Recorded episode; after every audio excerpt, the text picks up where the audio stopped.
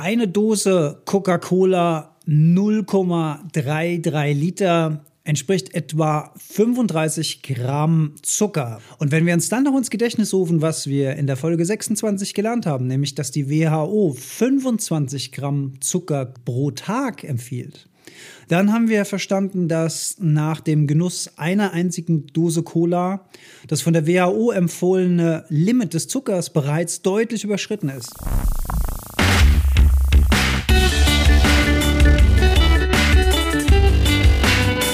Heldenstunde, euer Podcast für ein gesundes und bewusstes Leben.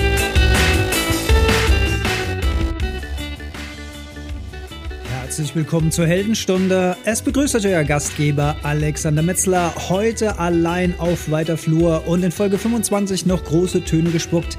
Jetzt jede Woche die Heldenstunde und ja, jetzt, jetzt schwimmen hier schon die Fälle weg und zwischen Tür und Angel versuche ich euch jetzt hier noch ein bisschen was zum Thema Zucker zu erzählen.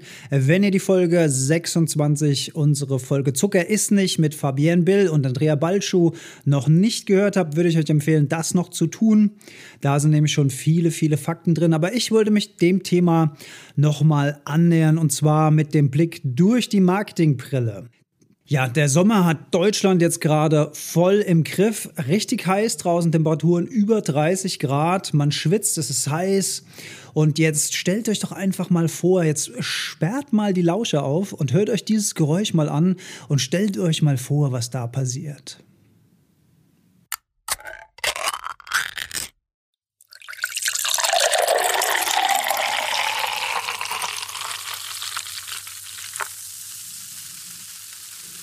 Ja, und jetzt hätte ich gerne eine statistische Auswirkung, was da in euren Gehirnen vorgegangen ist. Die Wahrscheinlichkeit, die dürfte sehr, sehr hoch sein, dass ihr euch eine rote Cola-Dose vorgestellt habt mit Cola drin, obwohl das ja einfach nur ein Geräusch war und jedes x-beliebige mit Kohlensäure versetzte Getränk hätte sein können. Woher kommt das? Ja, wir sind einfach gebrandet. Coca-Cola, eine omnipräsente Marke also das Logo zumindest, das findet man wirklich in jedem Winkel dieser Welt. Ja, ihr könnt irgendwo in fast noch unerforschte Gebiete in Afrika, ihr werdet im kleinen Store im Dorf mit Sicherheit oder mit hoher Wahrscheinlichkeit zumindest eine Kühlbox finden mit Coca-Cola-Schrift drauf oder ein Schild mit Coca-Cola drauf. Das zieht sich wirklich einmal rund um unseren Planeten.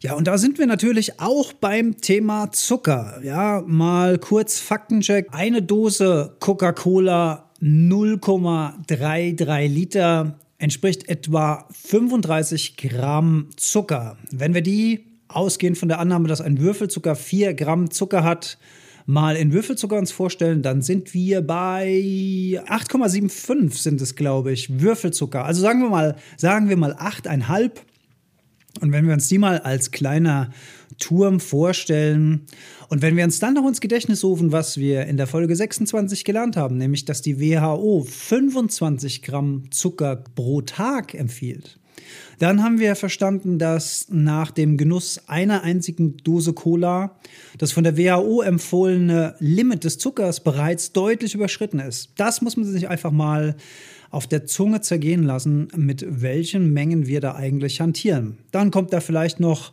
das Frühstück dazu, die Cerealien mit Milch übergossen, ne? Milchzucker, Laktose in der Milch und natürlich Zuckerguss über den Cerealien, zumindest wenn es jetzt hier nicht gerade gesunde Haferflocken oder sowas sind. Ja, vielleicht noch ein so ein, so ein, so ein Erdbeerjoghurt, schön äh, aus dem Plastikbecher und ähm, da kommen wir dann schon, ach, ich weiß es gar nicht, auf jeden Fall locker, sehr, sehr locker über diese empfohlene 25 Gramm.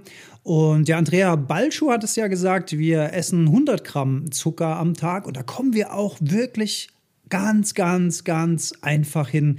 Das muss man sich einfach immer mal wieder bewusst machen. Ja, Thema Marketing und Zucker. Coca-Cola, Siegeszug dieser weiß-roten Marke. Ja, gerade gerade vorbei die Fußball-WM in Russland und da Werbeclips mit unseren deutschen Fußballhelden, die ja schon in der Vorrunde ausgeschieden sind. Ja, zum Beispiel dieser dieser Werbespot, ich weiß nicht, ob ihr ihn gesehen habt, ähm, sind in der Umkleidekabine, da steht natürlich ein großer Coca-Cola-Kühlschrank. Und dann kommt irgendwie Yogi Löw und alle rennen in diesen Kühlschrank rein und Yogi Löw macht dann diese Kühlschranktür auf und dann stehen da die Dosen mit den Gesichtern drauf der Spieler. Naja, Fakt ist aber, dass doch viele, viele kleine, junge Fußballfans, die ihre Idole vergöttern, ihren Müller, ihren Kedira, wie sie alle heißen, ja, dass die davon beeinflusst werden, dass überhaupt ein Fußballweltverband oder ein deutscher Fußballbund kooperiert mit einem zuckerhaltigen Getränk, halte ich persönlich für sehr, sehr fragwürdig. Ja, das sollte man einfach mal, vielleicht einfach mal sich mal wieder neu fragen, ist das so schlau und warum machen wir das eigentlich? Es geht ja angeblich nicht nur ums Geld im Sport. Und dann frage ich mich, worum geht es denn dann eigentlich bei solchen Kooperationen?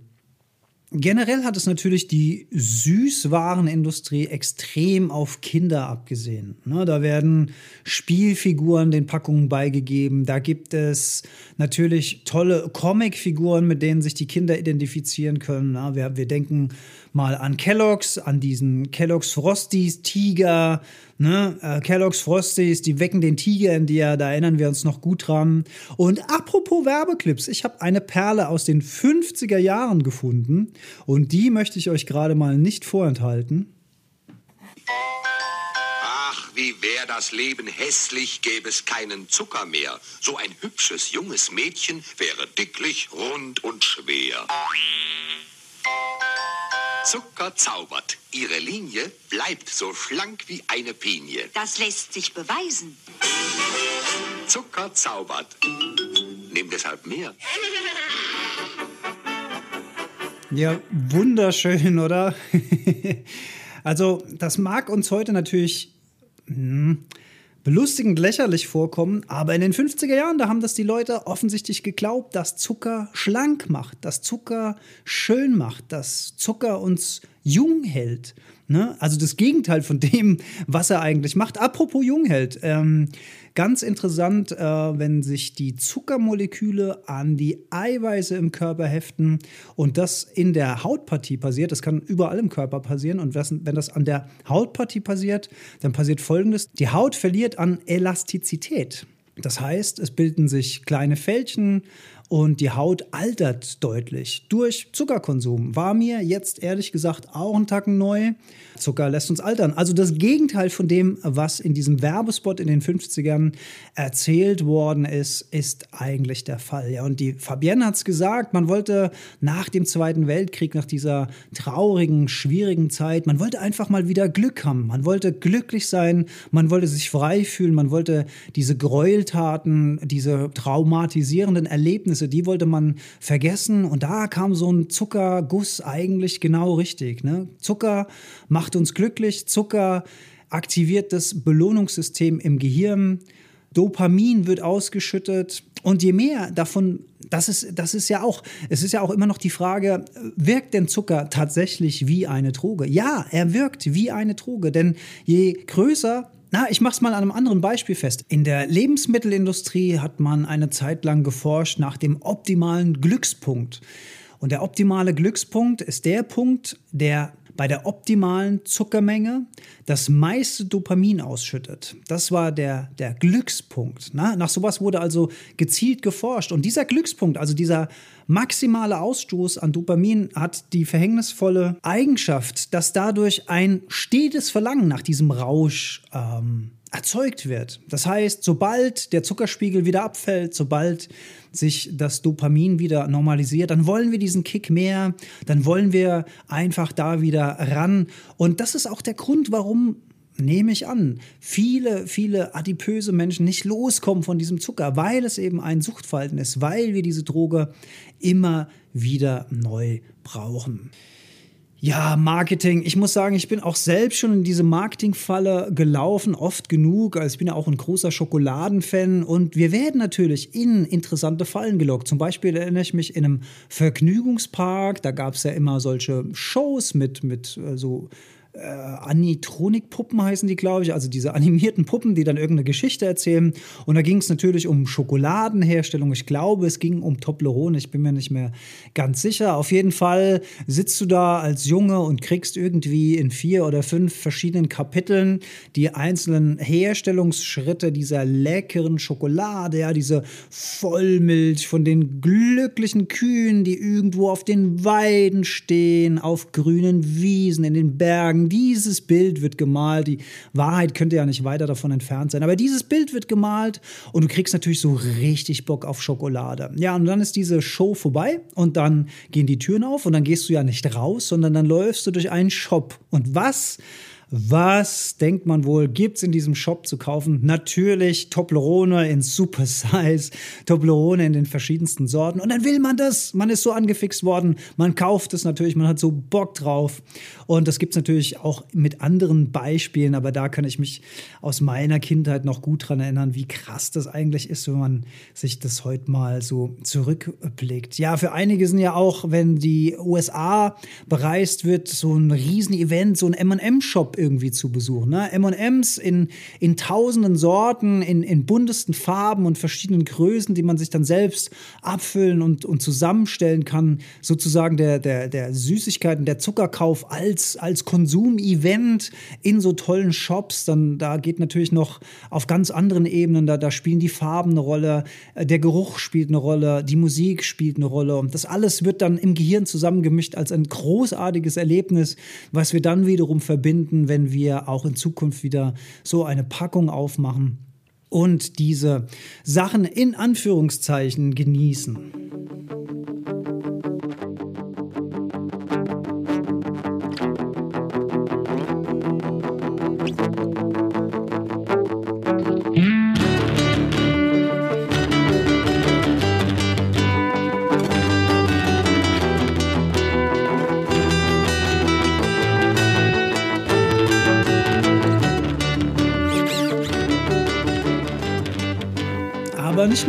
Coca-Cola spielt diese Emotionskarte aus, auch Red Bull zum Beispiel als Energy Drink ist ja, die Marke hängt ja sozusagen an Action, an Abenteuer, an Rekorden. Äh, spontan habe ich Bilder im Kopf von diesen Flugzeugwettbewerben, die da durch diese Hindernisse durchfliegen.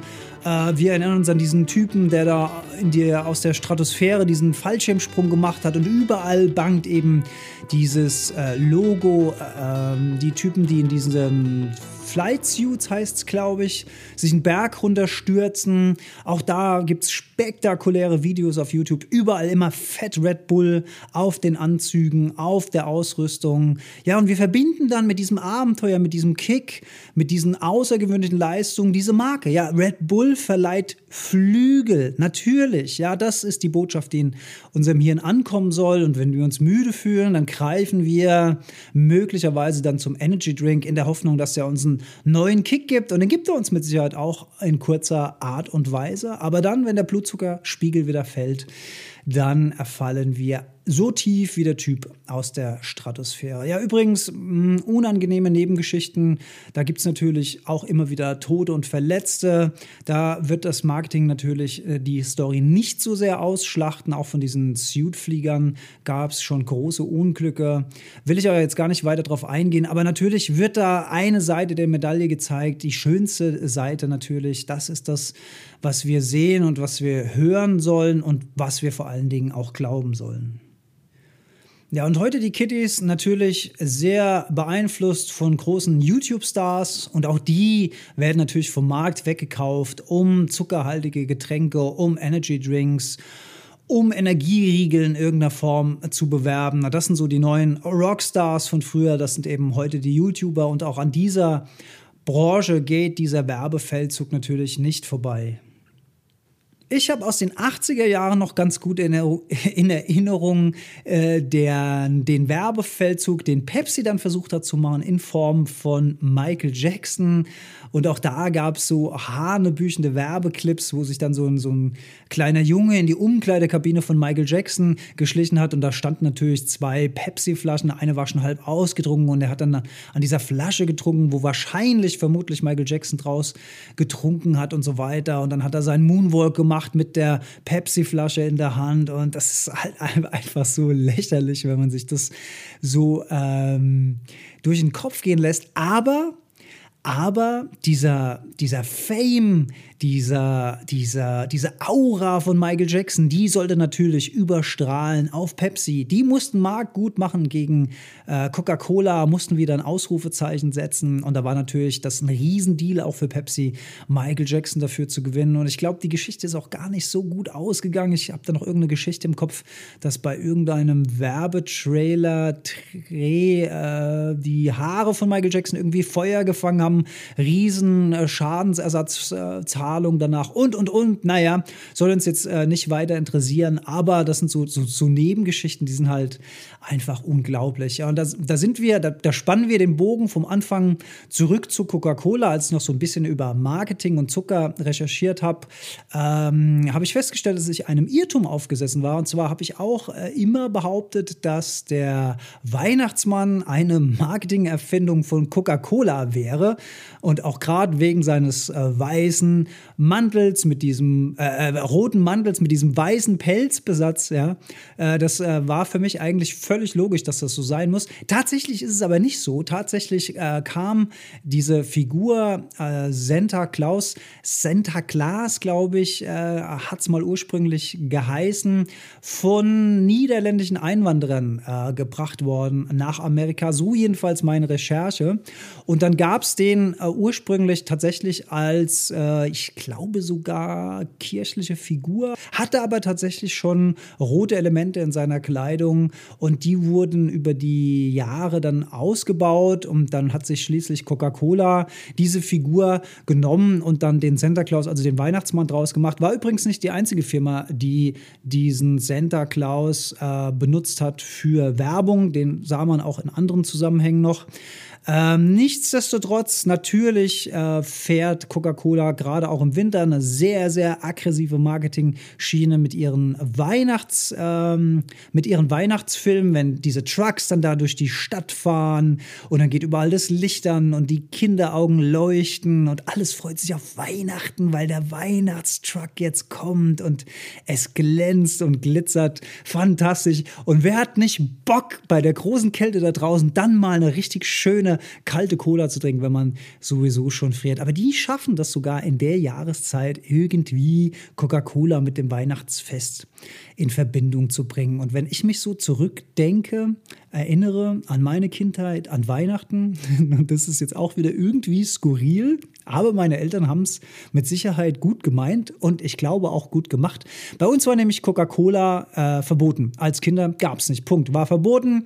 Meine Mutter hat immer gesagt, äh, wenn du das irgendwo draußen trinken willst, äh, kann ich nichts dagegen machen. Aber zu Hause gab es keine Cola. Fand ich natürlich kacke. Ich wollte ja auch cool sein und eine Cola trinken. Nicht immer nur Limo, sondern Cola. Ich wollte ja cool sein. Gab es nicht. Aber zu Weihnachten, zu Weihnachten gab es dann Cola. Und das ist rückblickend jetzt auch so ein bisschen strange, weil dadurch bekommt der, also gerade dadurch, dass das Weihnachtsfest ja was Besonderes ist und dann Cola erlaubt war, bekommt die Cola ja natürlich dann so eine ganz ja, so, so einen ganz eigenen Zauber. Uh, zu Weihnachten gibt es dann Cola und ich darf Cola trinken. Also ja, wahrscheinlich wollten sie mir einfach eine Freude machen und ähm, es sollte einfach was Besonderes sein. Aber ja, es ist wahrscheinlich auch nicht einfach in, in Elternhaut zu stecken, wenn die, wenn die Kids dann quengeln und das unbedingt alles haben wollen. Und natürlich springen die auf Süßes mehr an als auf Bitteres. Das ist ja schon im Babyalter so vorprogrammiert. Ne? Deswegen essen kleine Kinder auch oft kein Gemüse, weil es einfach bitter schmeckt und bitter bitte erstmal abgelehnt wird. Ja, das müssen die Eltern dann einfach vorleben. Die Eltern müssen es vorleben. Wenn die es nicht vorleben, dann wird das wahrscheinlich nichts mit den zuckerreduzierten Sprösslingen. Ja, das ist mein kleiner Ausflug ins, ins Marketing des Zuckers. Hat mir noch mal auf der, auf der Seele gebrannt, wie wir doch von außen manipuliert werden, wie uns Dinge einfach vorgemacht werden. Ja, und immer den Fokus legen auf den versteckten Zucker in Lebensmitteln. Das ist eigentlich das, das ist das, wo unsere Rechnung am Ende nicht aufgeht. Ne? Wenn wir uns morgen, äh, morgens einen Teelöffel Zucker in Kaffee machen, was ich übrigens auch schon lange nicht mehr mache, aber wenn wir das machen, dann wissen wir, okay, da ist jetzt ein Teelöffel Haushaltszucker drin. Das ist irgendwie klar. Aber wenn wir zum Beispiel, zum Beispiel Ketchup uns noch auf die Pommes machen oder eine Fertigpizza in den Backofen stecken oder was fällt mir noch ein? Ja, man denkt, man isst einen gesunden Erdbeerjoghurt zum Beispiel. Ne? Diese fertigen Erdbeermischungen von diversen Marken in der Milchabteilung. Ja, das sind alles diese Zucker, Zuckerarten, die sich dann über den Tag zusammen addieren. Und da nochmal, ja, mein, mein Hinweis oder mein Rat, mein, mein Tipp ein Teelöffel Zucker gleich 4 Gramm Zucker gleich ein Würfel Zucker. Und dann einfach mal gucken, die Zutaten stehen ja hinten immer drauf. Wobei das ist auch schwierig, weil es heißt ja nicht immer Zucker. Es gibt, ich habe mir hier mal ein paar witzige, jetzt muss ich mal auf meinen Spickzettel gucken, Moment, ein paar Namen aufgeschrieben zum Thema Zucker, wie er heißt auf Verpackungen. Ja, da haben wir über 70 verschiedene Bezeichnungen, die wir finden können zum Thema Zucker. Glucose und Fructose haben wir wahrscheinlich schon mal gehört. Laktose, Milchzucker. Galaktose, Maltodextrin, Hexose, Hexose klingt auch irgendwie. Dextrose, Dextrin und so weiter und so weiter. Alles Zuckerarten. Und wenn das die Hersteller auf ihre Etiketten schreiben, dann kann uns das durchaus verwirren. Dennoch Immer überlegen, 4 Gramm Zucker, ein Würfel Zucker, versuchen, die Zuckermenge im Produkt zu identifizieren und sich das dann mal in Würfelzucker vorstellen und dann überlegen, dass von der Weltgesundheitsorganisation eigentlich nur 25 Gramm pro Tag empfohlen sind. Weil Zucker an sich ist ja jetzt auch kein Gift. Zucker gibt Energie, nur das, was wir seit Jahren betreiben, dieser versteckte Zucker, dieses Marketing, dieser Schleichzucker, der hintenrum in unseren Körper reingeht, das ist, das ist eigentlich diese große Gefahr. Und das sollten wir uns einfach bewusst machen. Ja, das war es, glaube ich, von mir. Nochmal mein äh, Appell was das Thema Zucker angeht. Und ja, ich habe mich als allerletzte Geschichte ausgerechnet heute, wo ich zu diesem Thema recherchiert habe, steht auf einmal ein Arbeitskollege vor mir mit einem Tablett mit Eis und Sahne und noch so Kirchen drauf. Und der hat für seine ganzen Kolleginnen und Kollegen Eis verteilt, einfach als nettes Gimmick. Er hört die Heldenstunde auch. Liebe Grüße an der Stelle. Ich habe mich über die Geste an sich riesig gefreut, aber ich musste dann ablehnen. Und es war echt nicht einfach, weil es war warm und er hält mir dieses Eis unter die Nase und naja, ich bin dann tatsächlich tapfer geblieben, aber ich habe auch wirklich ein paar Mi nee, Sekunden habe ich wirklich da drauf gestarrt, habe ihn angestarrt, habe das Eis angestarrt und dann habe ich gesagt, nee. also, ihr Lieben, dann äh, bis zum nächsten Mal in der Heldenstunde. Einatmen und ausrasten. Bis zum nächsten Mal. Schön. Ja, herzlichen Dank fürs Zuhören. Alle Infos zur Heldenstunde findet ihr auf heldenstunde.de. Wir freuen uns auf eure Kommentare und Gedanken.